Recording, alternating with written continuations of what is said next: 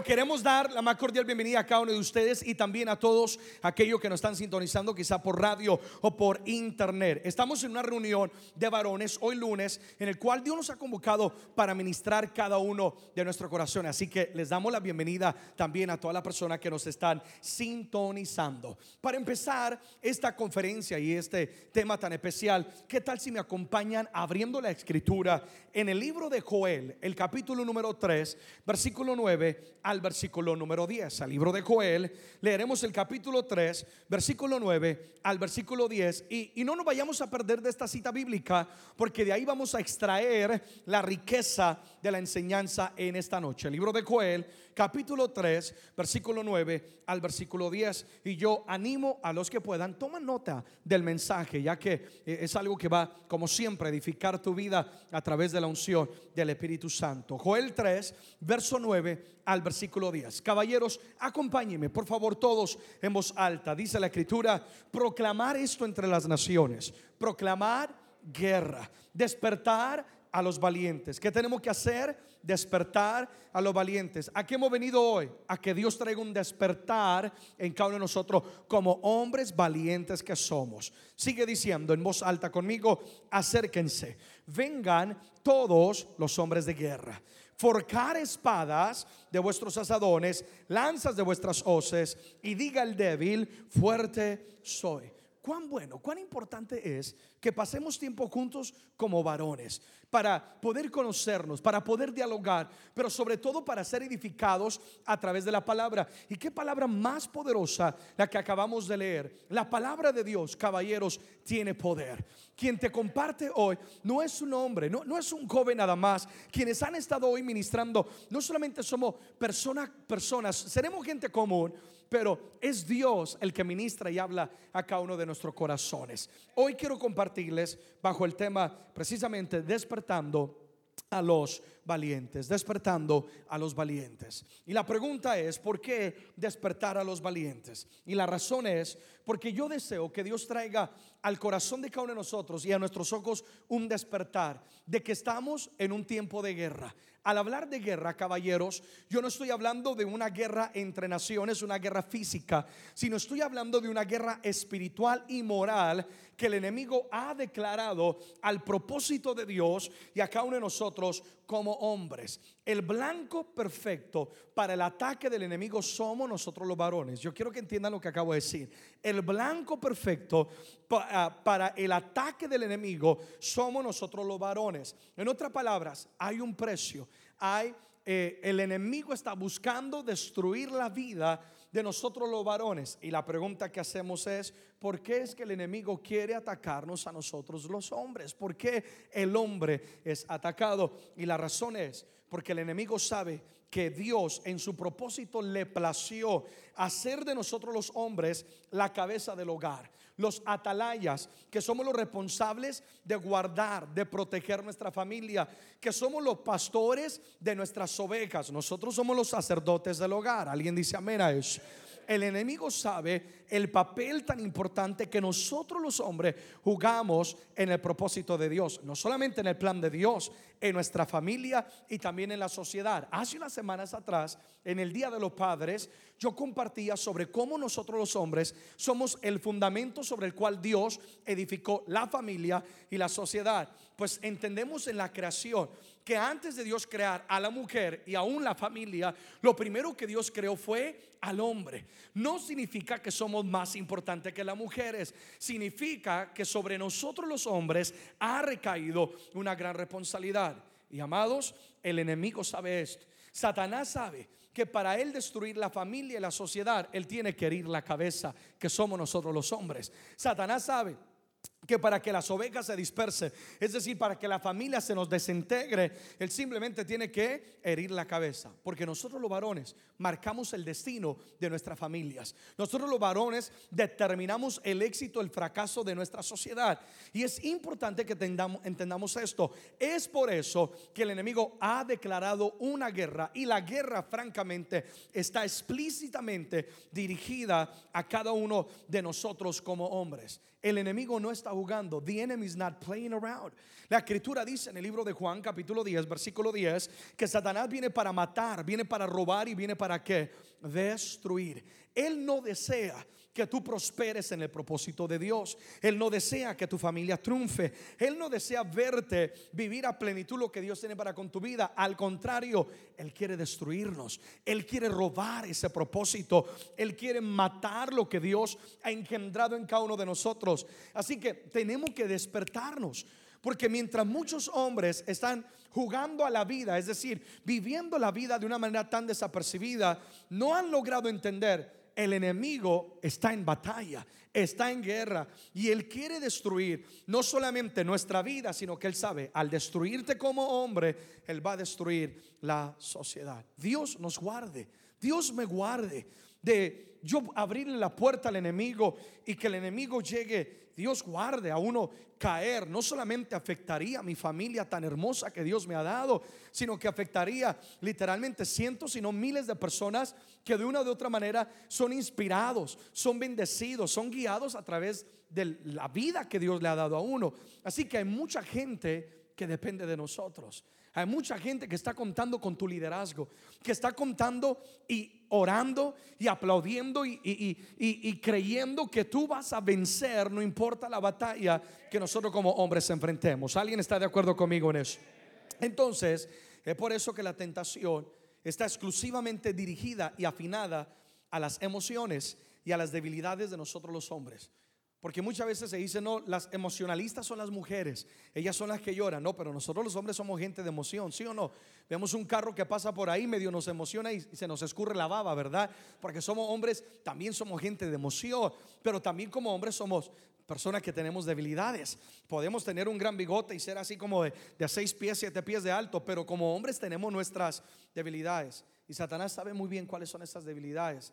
Es más, yo me temo que muchas veces el enemigo de nuestra vida, de nuestra alma, de nuestra familia, del propósito y del plan de Dios, nos conoce mejor que nosotros mismos. Es por eso que la escritura enseña y dice que no podemos ignorar las maquinaciones, sí o no, lo han leído, del enemigo. ¿Qué quiere decir eso? Que el enemigo continuamente está planificando, maquinando, cómo te va a destruir. Él está analizando cuál es la debilidad de Erickson. ¿De qué manera puedo hacer que él caiga? Porque una vez más, si él cae, mucha gente también va a ser afectada. El enemigo está continuamente maquinando. He's making out a plan. Está haciendo un plan. ¿Cómo puede atacarte en tu debilidad? ¿Cómo puede manipularte en tus emociones y llevarte a cometer quizás locuras en tu vida? Él está maquinando. Es por eso que no podemos ignorar. Tenemos que despertarnos como hombres guerreros que somos, como hombres valientes y decirle al enemigo que Él no nos va a destruir, sino que vamos a tener victoria. Amén. Entonces es por eso que Él nos tienta de varias maneras. Hay mucho de qué hablar, pero solamente voy a tocar algunas de las cosas, porque la tentación ha sido de una manera tan explícita eh, y tan especial dirigida al corazón de los hombres. Número uno, Él ataca nuestra sexualidad. Si hay algo con lo cual nosotros como hombres luchamos es en nuestra área sexual. Digan conmigo, Él atacará mi sexualidad. Ahora, es importante que entienda lo que acabo de decir. Porque si tú no comprendes que hay áreas de nuestra vida que son débiles y una de las debilidades de nosotros los hombres es la sexualidad. A veces llegan con rines a la casa y ¿por qué traes esos rines? No, es que había una muchacha en bikini y bueno, estaba ofreciéndolo, y, pero si no tienes, no tienes carro, tienes es un triciclo, pero me compré los rines, ¿sí o no? Porque si hay una debilidad en la vida del hombre y hay que reconocerla es nuestra área sexual. Y continuamente él está afinando el ataque atacando a través de la pornografía. Ahora, como hombres, por favor, yo, yo necesito traer un despertar en esta área porque es algo que está plagando los hogares. Y por ser cristiano tú no eres exento al ataque del enemigo. Si tú no te cuidas, el enemigo te atacará de esa manera. Y a través de la pornografía despertará en tu vida una lascivia, una morbosidad. Eh, y eso va a llevarte no solamente a cadenas que van a ir afectando tu vida personal, aislándote de tu familia, pero también puede comenzar a despertar un menosprecio hacia tu esposa y comenzar a decir, mm, ella no me ama, no me quiere, no hace lo que otros hacen, etcétera, etcétera.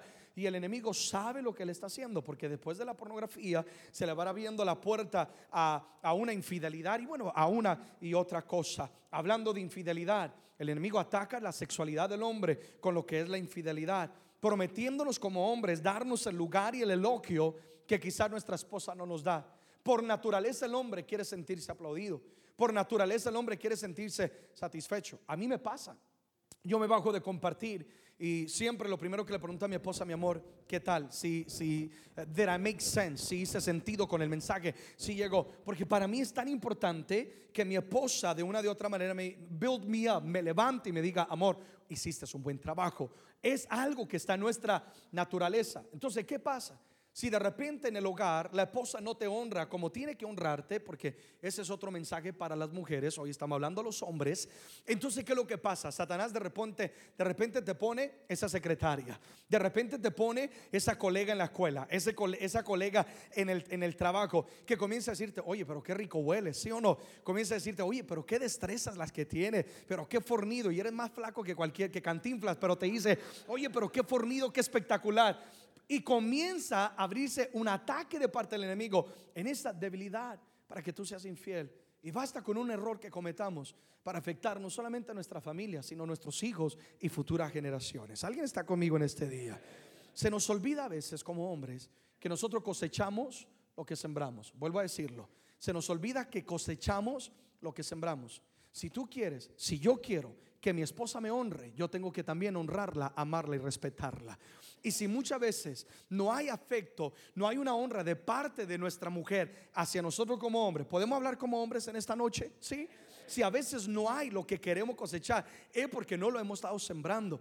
Qué diferente fuera la actitud de nuestra mujer si nosotros le llegamos con un racimo de flores, si nosotros la elogiamos, si nosotros la honramos, si nosotros la respetamos. Entonces hay que entender eso, hombres, que cosechamos lo que nosotros sembramos.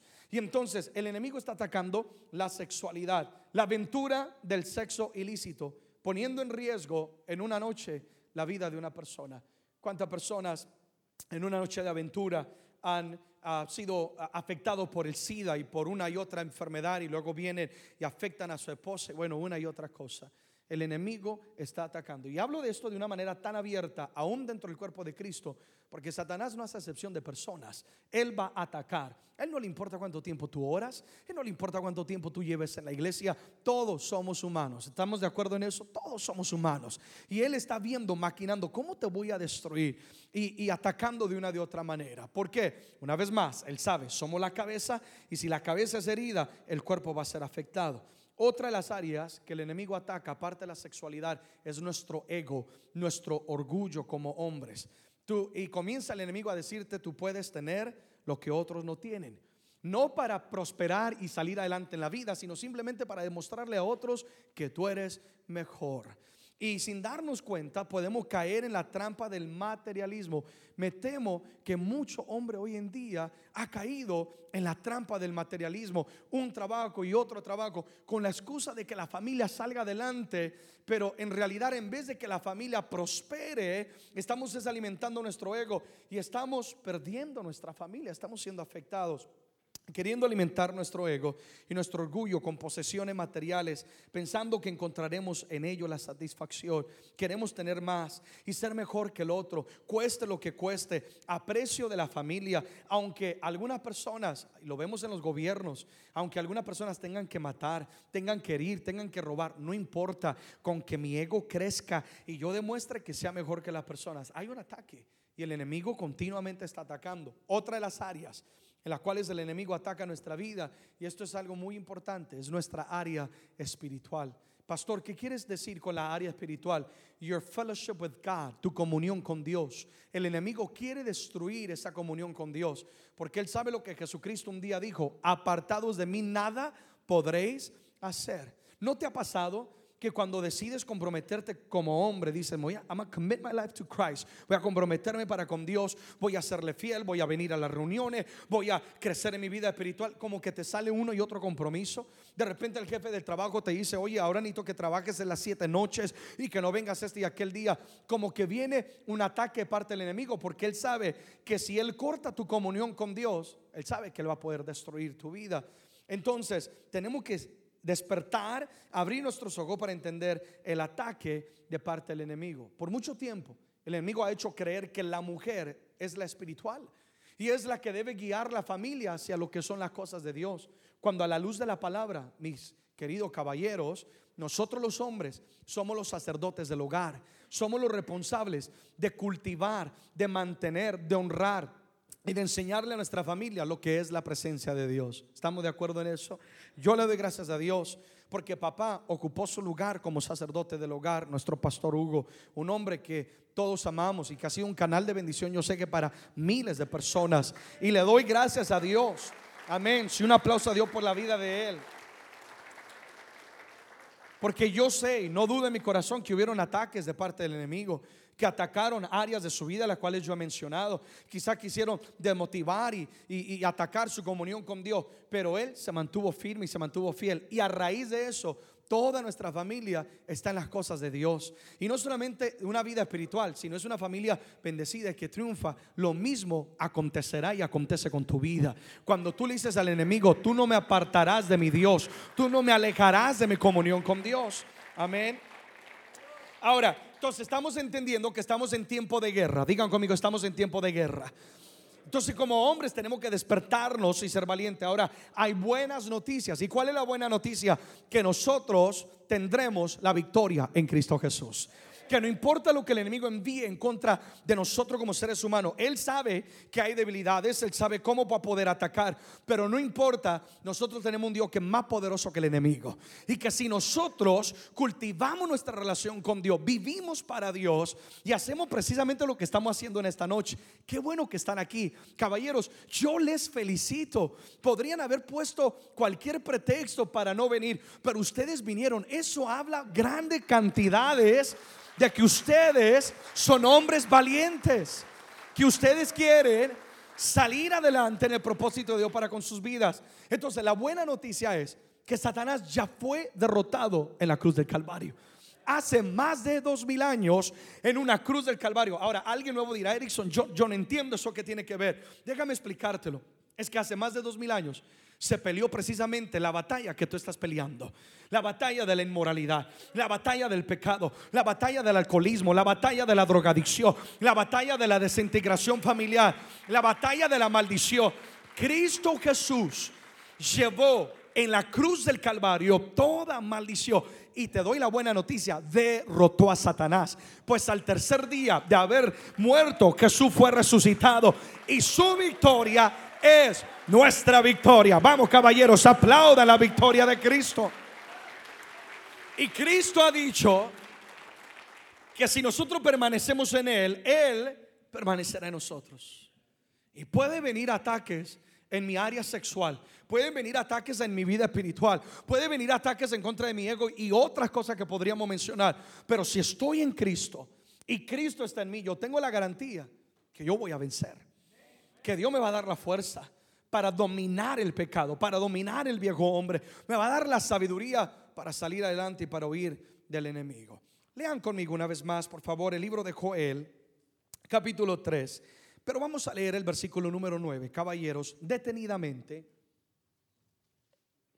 El libro de Joel, capítulo 3, versículo 9, dice, proclamar esto entre las naciones, proclamar guerra. Acabamos de hablar de que estamos en tiempo de guerra. Ahora, las palabras que están subrayadas ahí en la pantalla, léanlo todo conmigo en voz alta, que dice, despertar a los valientes. Estoy hablando de que podemos tener victoria en este campo de batalla, que nosotros podemos vencer al enemigo. Voy a hablar cuatro principios rápidamente para nosotros poder ver la victoria en nuestra vida. Número uno, para nosotros ver victoria necesitamos un despertar. Tiene que haber un despertar. Es por eso que el libro de Joel, el versículo 9, comienza a darnos los principios para nosotros poder derribar y derrotar. So we can defeat the enemy. Y lo que Dios dice es despertar a quién? A los valientes. Tiene que haber un despertar. Qué peligroso es, hombres, cuando permitimos adormecimiento en nuestras vidas. Cuando permitimos qué? Adormecimiento. ¿Qué es un adormecimiento en la vida de un hombre? Cuando nos da lo mismo si buscamos de Dios o no buscamos de Él. Cuando nos da lo mismo si mi hogar prospera o no prospera. Cuando me da lo mismo si mi esposa me ama o no me ama. Me da lo mismo si mis hijos sirven a Dios o se pierden en drogas, en vicio. Me, me da lo mismo como venga la vida. Ese es que un adormecimiento. Y ahí es donde el enemigo te quiere. Porque una persona dormida es un blanco perfecto para el enemigo. Una persona que está dormida, está inconsciente de lo que está pasando a su alrededor. Fácilmente un enemigo puede venir a atacarlo, sí o no, matarlo y destruirlo. Pero una persona que está alerta, que está despierta, ve venir el peligro, ve venir eh, eh, el ataque, inmediatamente que va a sonar la alarma, va a sacar el zapato, lo que tenga que hacer, pero dice, yo voy a defenderme, yo no voy a permitir que el enemigo me, me destruya. Para ver victoria en nuestra vida, en contra de este ataque del enemigo, digan conmigo, necesitamos despertar. Y por eso hemos venido en esta noche. Porque a través de la luz de la palabra y del fluir del Espíritu, Dios quiere traer un despertar. God wants to bring an awakening en nuestras vidas. Porque si estamos adormecidos, le abriremos la puerta al enemigo. Y ahí es cuando comenzamos en ese adormecimiento, en this numbness, a comenzar a coquetear con el pecado. Y se nos comienza a hacer algo común y algo normal. Imagino que algunos de ustedes han leído la historia de Sansón. Si alguien no conoce de Dios, has oído en algún momento de un personaje bíblico llamado Sansón. Sansón no era cualquier persona, Sansón era un hombre con quien Dios había hecho un pacto muy especial, es decir, había hecho una promesa que mientras Sansón le fuera fiel, Dios lo iba a respaldar. Y una de las maneras en la cual iba a ser la evidencia de la fidelidad de Sansón para con Dios era en dejarse crecer el cabello. Y a raíz de Sansón dejarse crecer ese cabello, entonces Dios le había dado a Sansón una fuerza impresionante. Sansón era un juez, era una persona de autoridad, era una persona que Dios estaba usando de manera muy poderosa. Pero Sansón cayó en un adormecimiento en su vida. Y Sansón comenzó a coquetear con el pecado, comenzó a coquetear, es decir, a darle lugar al enemigo, especialmente en su área sexual. ¿Se acuerdan con qué mujer fue la que Sansón comenzó a, jugar? Con Dalila, ¿verdad? Y un día Sansón de varias veces se quedó dormido en las piernas de quién? De Dalila. Y ahí se, se durmió él. ¿Cuántos hombres hoy en día están durmiendo en las piernas del pecado y ni se han dado cuenta del peligro que están corriendo? Y Sansón se queda dormido, me imagino que Dalila le está peinando el pelo y le está diciendo, oye papito, qué rico estás, ¿sí o no? Y diciéndole una y otra cosa, mejor dicho. Y Sansón se queda como un niño dormido. Y de repente Dalila lo sacude y le dice, Sansón, viene a destruirte. Y cuando Sansón se despierta pensando que le va a poder derribar una vez más a los filisteos, se da cuenta que mientras dormía, Dalila le había cortado el pelo, es decir, le había robado su comunión con Dios. Y Sansón perdió toda su fuerza y se convierte, en vez de ser una historia de gran victoria, se convierte en una, una historia de gran tragedia. Aquí está después este hombre cautivo, siendo un hombre de fuerza, siendo un hombre de propósito, siendo un hombre de poder, se convirtió en un títere para el Dios de los filisteos y comenzaron a burlarse de él. Eso es lo que Satanás quiere hacer. Satanás quiere traer un adormecimiento y te dice, ven, acuéstate aquí en las piernas. Acuérdate, acuéstate aquí en las piernas del ego. Acuéstate en, las piernas del adormecimiento espiritual. Acuérdate, acuéstate en las piernas de la inmoralidad sexual. Ven, juega un ratico, quédate aquí dormido. Y nos quedamos dormidos como hombre. Y cuando nos despertamos puede ser demasiado tarde y estamos atados y nos hemos convertido en títeres para el enemigo. Y no solamente nuestra vida, una vez más es afectada, sino la vida de quienes depende de cada uno de nosotros. Y como Sansón Lastimosamente hay mucho hombre así. Yo me temo que mucho hombre está cayendo frente al ataque del enemigo. Pero gracias a Dios que Él siempre nos habla a tiempo, ¿verdad que sí? Y que Él trae un despertar. Efesios capítulo 5, por favor, versículo número 14. Por lo cual dice, despiértate tú que duermes, levántate de los muertos y te alumbrará quién? Cristo. Despiértate tú que duermes. ¿Y de dónde nos tenemos que levantar? De los muertos. Tu lugar no es entre los muertos. Caballeros, entienden lo que acabo de decir. Hombres de Dios, men of God, hombres valientes, tu lugar no es entre los muertos. Es que no hay nada más triste que un hombre que es un rey, que es autoridad, que es ungido por Dios y va y se acuesta entre los muertos. Por eso dice la escritura, despiértate, no duermas más, levántate de medio de los muertos. Tú no perteneces a los muertos. He aquí tú eres una nueva criatura en Cristo Jesús. Y permite que Cristo te alumbre. Amén.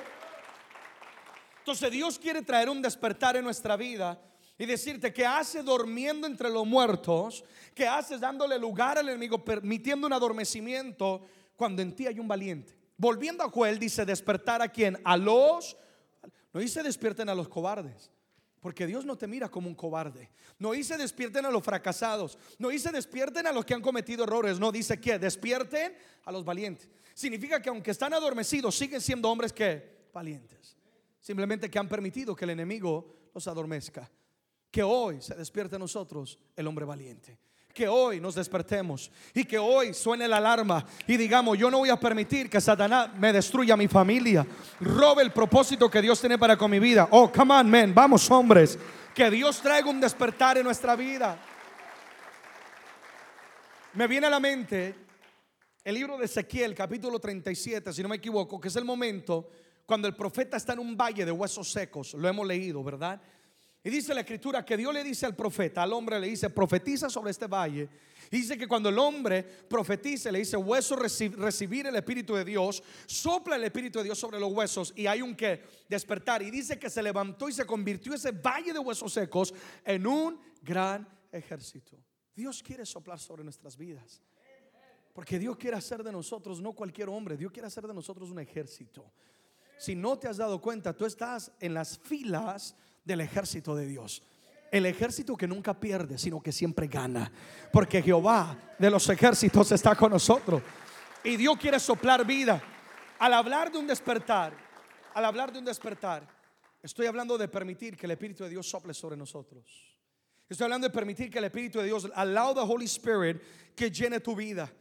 Y que así como el Espíritu sopló sobre el valle de los huesos secos, de eso, ese ejército, esos hombres que estaban fracasados, adoloridos, estaban destruidos y se levantaron como un gran ejército, que tú puedas permitir que hoy el Espíritu de Dios te llene. Para que tú puedas enfrentar al enemigo, para que tú puedas derribar y destruir y vencer cualquier tentación en cada una de nuestras vidas y vivir una vida con propósito. Entonces digan conmigo, para tener victoria tenemos que despertar. Digan conmigo, necesitamos ser llenos de Dios. Número dos, para tener victoria en nuestra vida, Joel 3.9 dice despertar a los valientes y luego dice, todos conmigo en voz alta, acérquense. Vengan todos los hombres de guerra. Número dos, para tener victoria frente a esta batalla que el enemigo ha declarado a nosotros como hombres, necesitamos la unidad. Necesitamos vivir en unidad. El profeta Joel está diciendo, acérquense, vengan, únanse, por favor. Para obtener victoria en esta batalla contra el enemigo es importante vivir en unidad. La mentira más grande del enemigo es que solo nosotros podemos. Y que si tú buscas ayuda significa que tú eres un hombre débil. Porque el objetivo del enemigo es aislarte. ¿Para qué? Para destruirte. Solos seremos un ejército, pero unidos, solos seremos un soldado, perdón, pero unidos nos convertimos en un ejército. ¿Y qué es lo que Dios quiere levantar? Un ejército. Dios no está interesado en hombres llaneros solitarios. ¿Por qué fracasamos como hombres? Porque una vez más nuestro ego se alimenta tanto y, nuestro orgullo le damos tanto lugar al enemigo que estás hundiéndote quizás, estás a punto de cometer una locura y en vez de correr a alguien y decirle, oye, ayúdame, necesito ayuda, estoy siendo tentado, esto está pasando en mi vida, nos aislamos porque el enemigo te dice, no, si tú le pides a alguien que te ayuda, that means you're weak, eso significa que tú eres débil, porque Satanás sabe exactamente lo que está haciendo. El otro día se me acerca un joven y yo honro la, honro la vida de este joven. Me dice, pastor, yo, yo necesito que me ayudes a orar y ayúdame en esto y aquello en mi vida, porque le estoy pidiendo a Dios que me dé una ayuda idónea. Me dice, tengo tentaciones. Y yo le decía, gracias por confiarlo en mí. Gracias por venir y compartir tu corazón en mi vida. Yo voy a ayudarte, yo voy a orar por ti y yo voy a, tratar de, de, que Dios te dé la victoria en esa área. ¿Alguien entiende lo que estoy tratando de decir? Caballeros, ¿quién dijo que están solos? Mira a la persona que está a la par. Esa persona está interesada en tu victoria. Yo estoy interesado en tu victoria. ¿Sabe por qué? Porque si tú caes, todos somos afectados. Pero si tú tienes victoria, todos somos bendecidos. Todos somos bendecidos. Vamos, apláudele al Señor. ¿Cuántas mujeres? ¿Cuántas mujeres hoy en día dicen todos los hombres son iguales? ¿Han escuchado eso? Porque uno cayó, nos manchó a todos, ¿sí o no? Tu victoria es mi victoria, tu fracaso es mi fracaso. Es por eso que tenemos que unirnos el uno al otro. Vayan conmigo a Eclesiastés 4:12. Este versículo me fascina compartirlo. La nueva traducción viviente. Ya vamos a terminar. Dice, alguien que está solo puede ser atacado y vencido. Pero si dos Pero si son dos y se ponen de espalda con espalda y vencen, mejor todavía si son que tres. Porque una cuerda triple no se corta que fácilmente. Entonces, si tú estás solo, fácilmente puedes ser atacado y que vencido.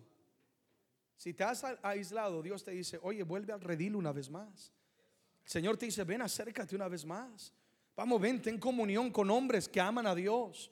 Rodéate de hombres que te van a acercar a los pies de Jesucristo, ¿sí o no? Rodéate de hombres que aunque tienen errores, pero quieren ser fiel a sus esposas, ¿sí o no? Que queremos que nuestros hijos, nuestros hijos triunfen en la vida. Y lo que está diciendo la escritura es, si tú estás solo, fácilmente serás vencido. Pero si dice, estás unido, dos, dice, y aún tres, se ponen espalda a espalda. ¿Qué significa eso? Que si el enemigo viene a atacarte por este lado, aquí va a estar esta persona para cuidarme, ¿sí o no? Que si el enemigo va a atacar por el otro lado, aquí va a estar la otra persona para defenderte. En otras palabras, no te podrá sorprender. Porque siempre va a haber alguien para cuidar que tu espalda. Digan conmigo, necesitamos unidad. Por eso dice, acérquense, vengan, únanse los hombres de guerra. Yo quiero reunirme con hombres de guerra. Yo, yo, quiero, yo quiero tener un círculo de hombres que van a defender eh, su familia, que van a defender el evangelio, que van a defender el propósito. Yo quiero rodearme de gente que me va a cuidar la espalda y yo estoy dispuesto a dar mi vida por tu espalda también. Amén. Tenemos que rodearnos de personas con quien tú puedas ir y decir, oye, sabes, estoy teniendo una lucha en esta área. Ayúdame.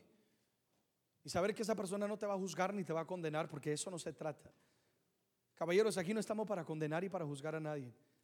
Estoy tratando de ser lo más abierto y lo más humano que puedo en mi vocabulario para que entienda lo que estoy tratando de decirte. Aquí somos hombres, somos personas humanas. Tenemos debilidades como tenemos fortalezas. Lo que hace la diferencia en nuestra vida es tener a Cristo en el corazón.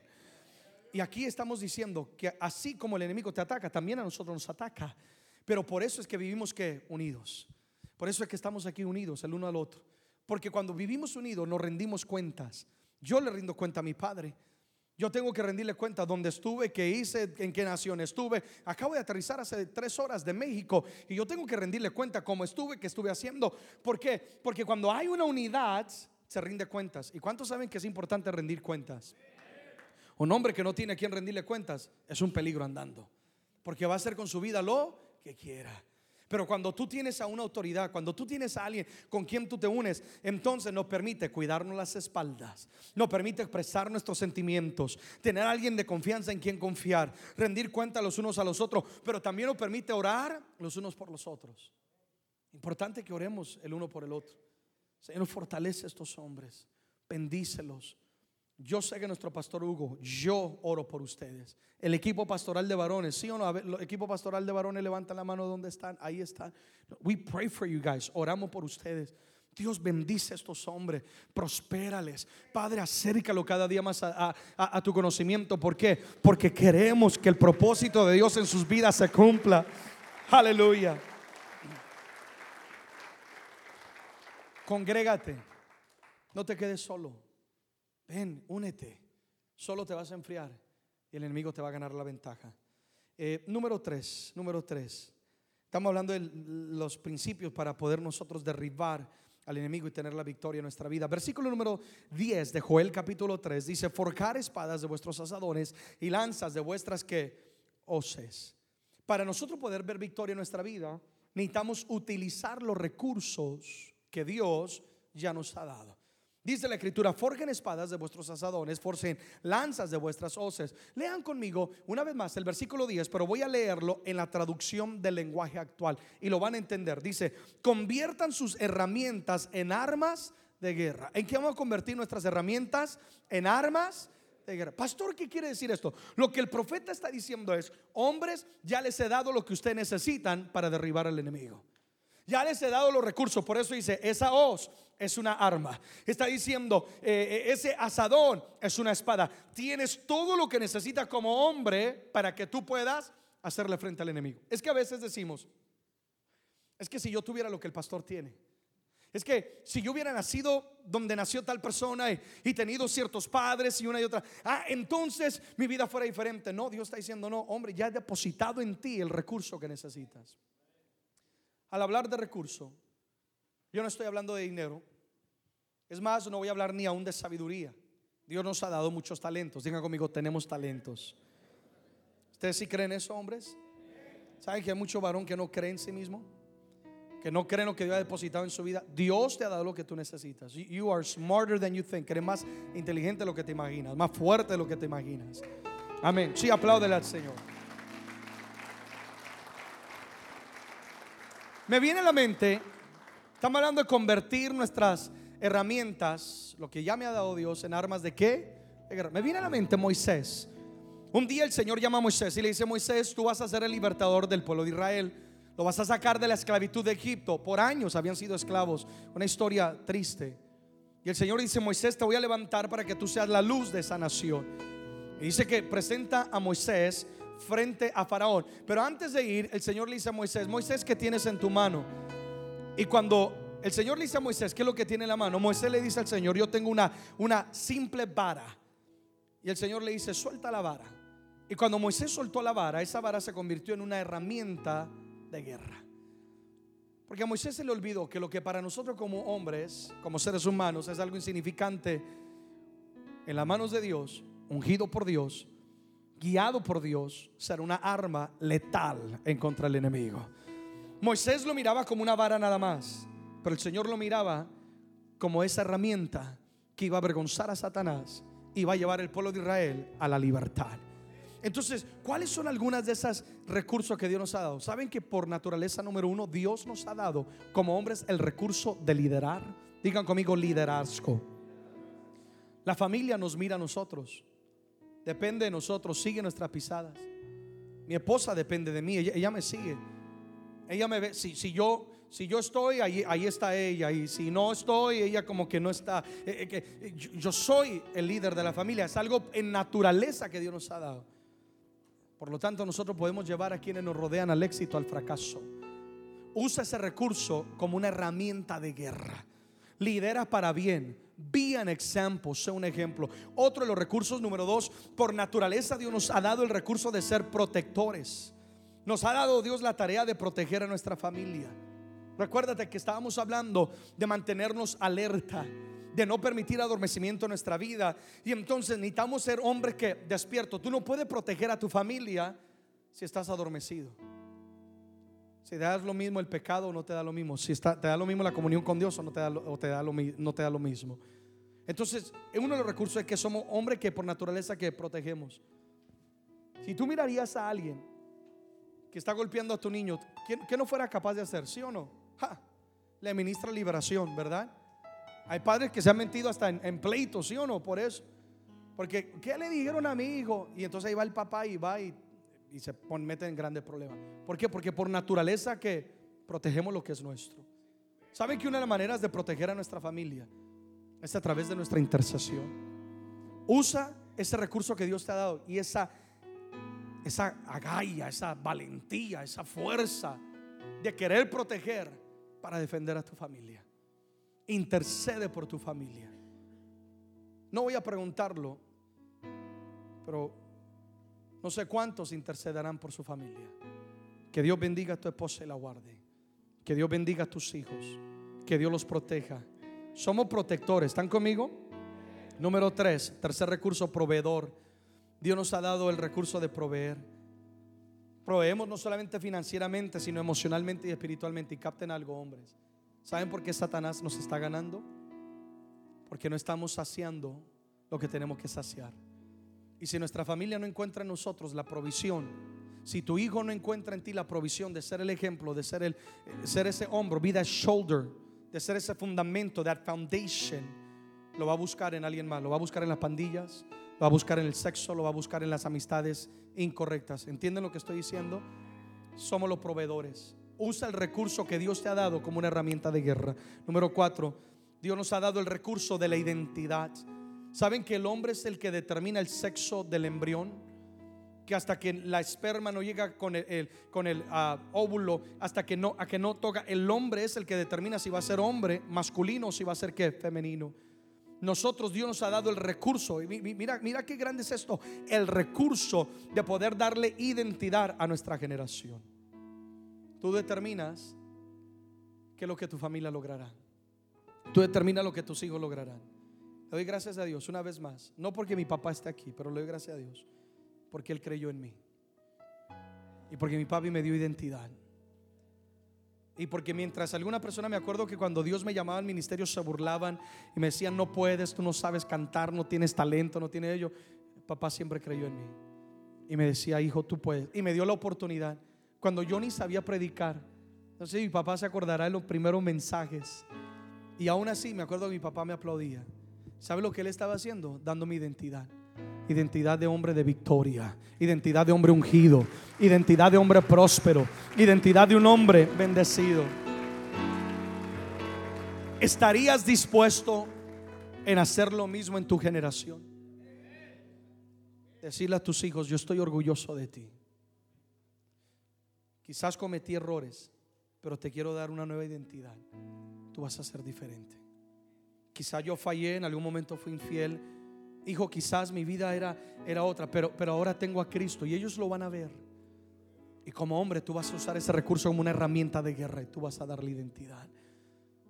A partir de hoy y a partir de ti, las cosas cambian.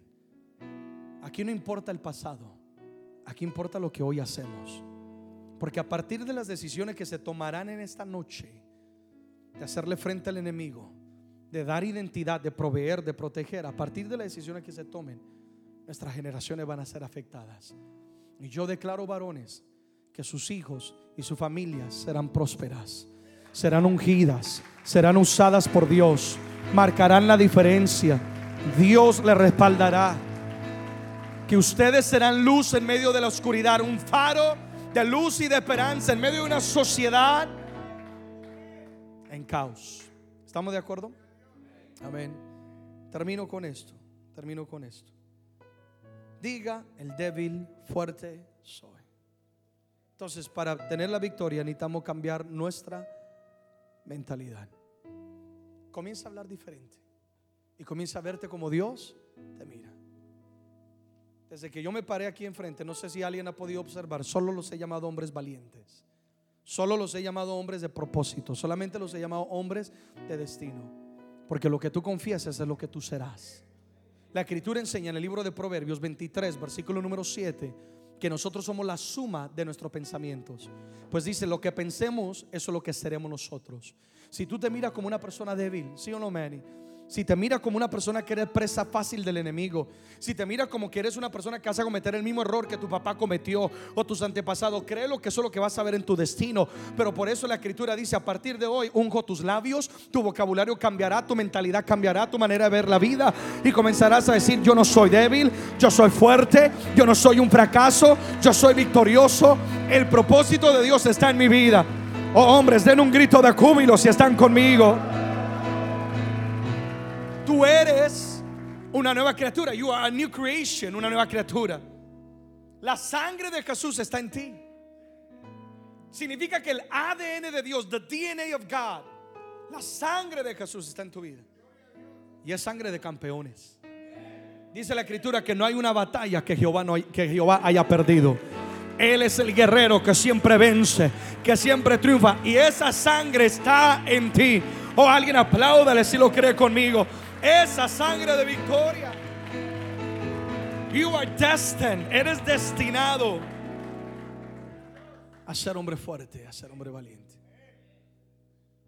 La pregunta es, ¿estamos dispuestos a levantarnos y a decir, yo seré ese hombre valiente? A levantarnos y a decir, entiendo el ataque del enemigo, me ha adormecido quizás.